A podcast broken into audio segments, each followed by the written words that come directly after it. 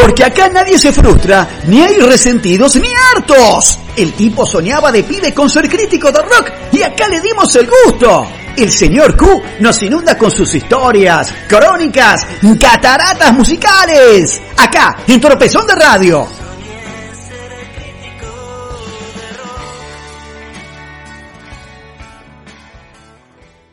Buenas noches, Marcelo. Buenas noches, Pablo. Buenas noches, queridos amigos. Este es el señor Q presentando el capítulo número 9, ya llegamos al número 9 ya, de la historia del rock argentino en este espacio que hemos denominado en esta cuarentena Cataratas Musicales. Y hoy vamos a hablar de dos grupos, aunque en realidad vamos a estar hablando de una sola persona. ¿Por qué? Porque vamos a estar hablando de Charlie García, en cierta manera, yo iba a empezar a hablar de Por su y de La máquina de hacer pájaros. Pero me terminé dando cuenta que en realidad es para Charlie el post sui generis y el pre Ceru Girán. Así que miren que si es una etapa importante en la etapa de Charlie, a veces un poco olvidada. Así que bueno, esa es la idea para el programa de hoy. Hablar de el Charlie luego de Sui y antes de Ceru. En realidad, la historia de Por su Gieco se remonta a 1974, en plena furor de Sui Generis. Esos cuatro amigos, que eran los Sui, con León y con Ramón Porcheto, primero con la intención de armar un sello discográfico propio en aquel momento, pero luego con el hecho de agarrar las guitarras y empezar a, a probar melodías, a recordar canciones esa buena onda que había entre ellos diera la, gran idea de hacer una especie de grupo tipo Crosby, Stills, Nash and Young, algo así muy folk, muy del rock americano que en cierta manera cultivaban tanto los Sui como León. Ese entusiasmo los hizo programar un recital en el Auditorio Craft. Y ellos mismos salieron a pegar los afiches por el centro de la capital federal, con balde de engrudo. Se encontraron frente al bar La Paz y bueno, se dividieron en parejas. Por un lado Raúl y Charlie, por el otro León y Gieco. Hicieron toda una pegatina a lo largo de Avenida Corrientes y bueno, ese recital terminó siendo un éxito. Quedó gente afuera del pequeño auditorio Kraft. Y esa experiencia les dio el ímpetu para subirse un micro, ellos cuatro más, María Rosa Llorio, que ya era esposa de Charlie, y realizaron una pequeña gira que abarcó las ciudades de Tandil, Mar del Plata y Bahía Blanca. Luego de esa pequeña gira, que también fue un éxito, ya la motivación era mayor para eh, grabar un disco. Y así lo hicieron en el estudio Fonalex entre eh, julio y agosto de 1975. Fíjense que ya era la época anterior a la despedida de Sui Generis. De este disco, si recordamos una canción en especial, es la canción que canta María Rosa Llorio, que era una vieja canción que tenía escrita Charlie ya, por supuesto que de la época de Sui, que no habían llegado a grabar. Y es esa balada rock que a Charlie le salía también en esos años. Es más, yo creo que si le prestamos mucha atención, nos recuerda mucho a un gran hit de Cerú Girán. Digamos como que este es el hermanito menor de Seminario. Y está tan bien cantado por María Rosa Llorio que bueno, aún hoy sigue, nos sigue emocionando bueno, chicos, esto es eh, por su hijieco, canta María Rosa Llorio y canta Quiero ser, quiero ver, quiero entrar. No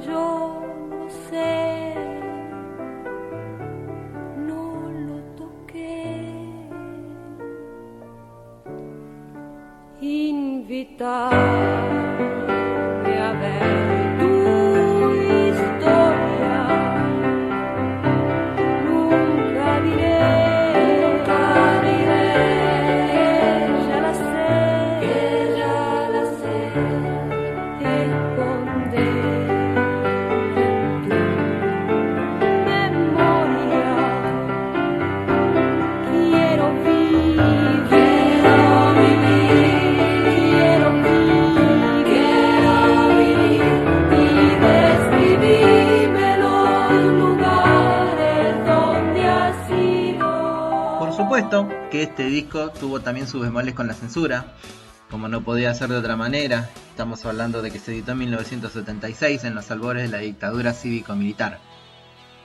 El tema en cuestión fue el, fantasma de Canterville, canción de Charlie interpretada por León, con esa letra de que he muerto muchas veces, acribillado en la ciudad y que si pudieras matarlos lo harías sin ningún temor. Así que tuvo que ser eliminada del álbum ya en la, durante la edición, reemplazada por Antes de Gira, una canción cantada por Charlie. Pero bueno, en la primera tirada del el disco eh, estaba oculta, sin nombrar en el arte de tapa. Y luego, bueno, fue vuelta a grabar por León en su disco El Fantasma de Canterville. Y volvió a ser censurada. Ahora vamos a recordar otro hit compuesto por León, que se convirtió en un éxito de sus recitales y que cantaba dúo con Nito Mestre. Esto es por su gieco haciendo La colina de la vida. Casi, casi nada me resulta pasajero, todo prende de mis sueños y se acopla en mi espalda y así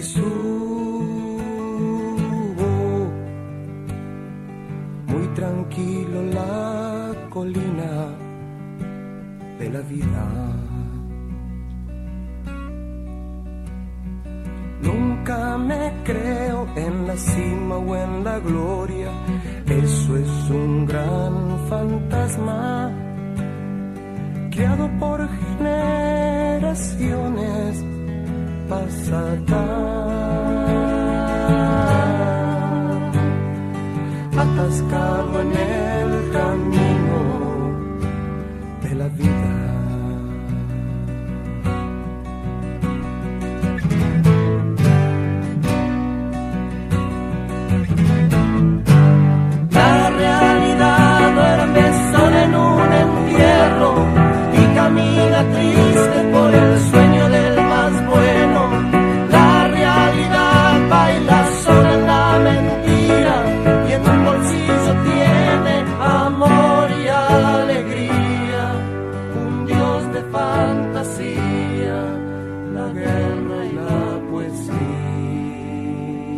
cuanto a la máquina de hacer pájaros, el germen se dio ya por fines de 1975, cuando Charlie se juntó con Oscar Moro y con José Luis Fernández, que era bajista de la banda de rock progresivo Crucis, a hacer música con la intención de armar un nuevo grupo, obviamente.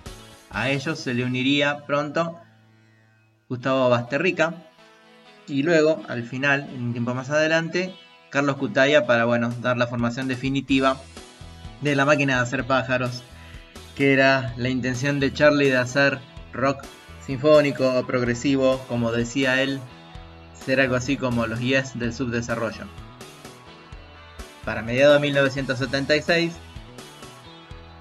llegaron a la grabación de su primer disco, denominado La máquina de hacer pájaros. Y bueno, vamos a escuchar una canción, una de las mejores canciones de Charlie, la favorita de Fito, según confesar alguna vez. Esto es La máquina haciendo rock and roll.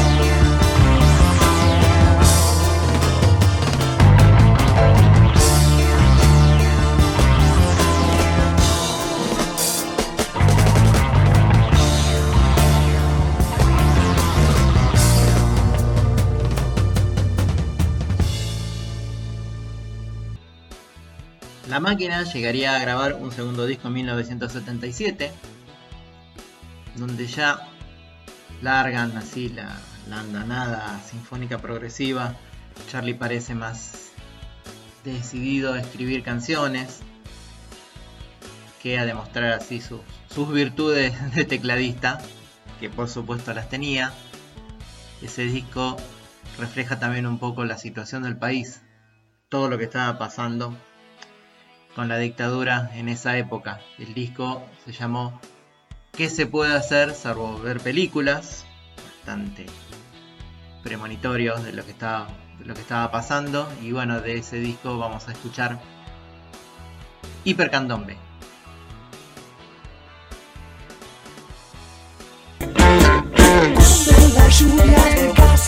La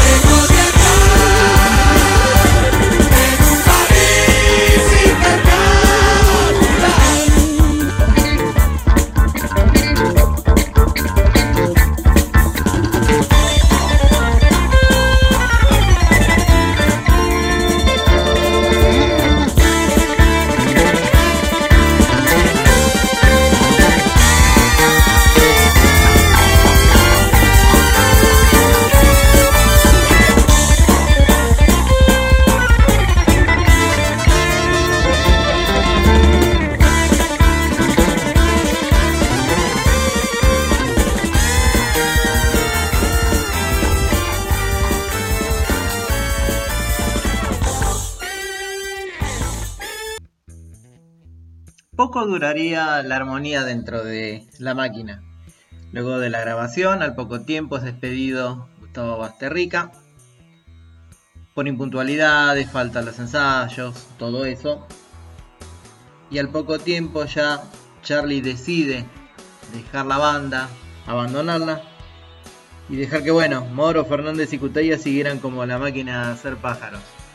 Él ya no quería ser Charlie y la máquina, no se sentía parte de ese grupo. En realidad, la despedida oficial de la máquina fue en noviembre de 1977, cuando Charlie pasó en Luna Park el Festival del Amor, despidiendo a la máquina, reuniéndose generis y encontrándose a cantar con gente como David Lebón. Quizás este festival sea el punto cero del inicio de la historia de Cerujirama. Pero bueno chicos, eso quedará para otro capítulo. Los saluda el señor Q. Ha pasado el capítulo número 9 de la historia del rock argentino aquí en Cataratas Musicales. Cuídense, síganse cuidando, sigamos en cuarentena y un beso grande.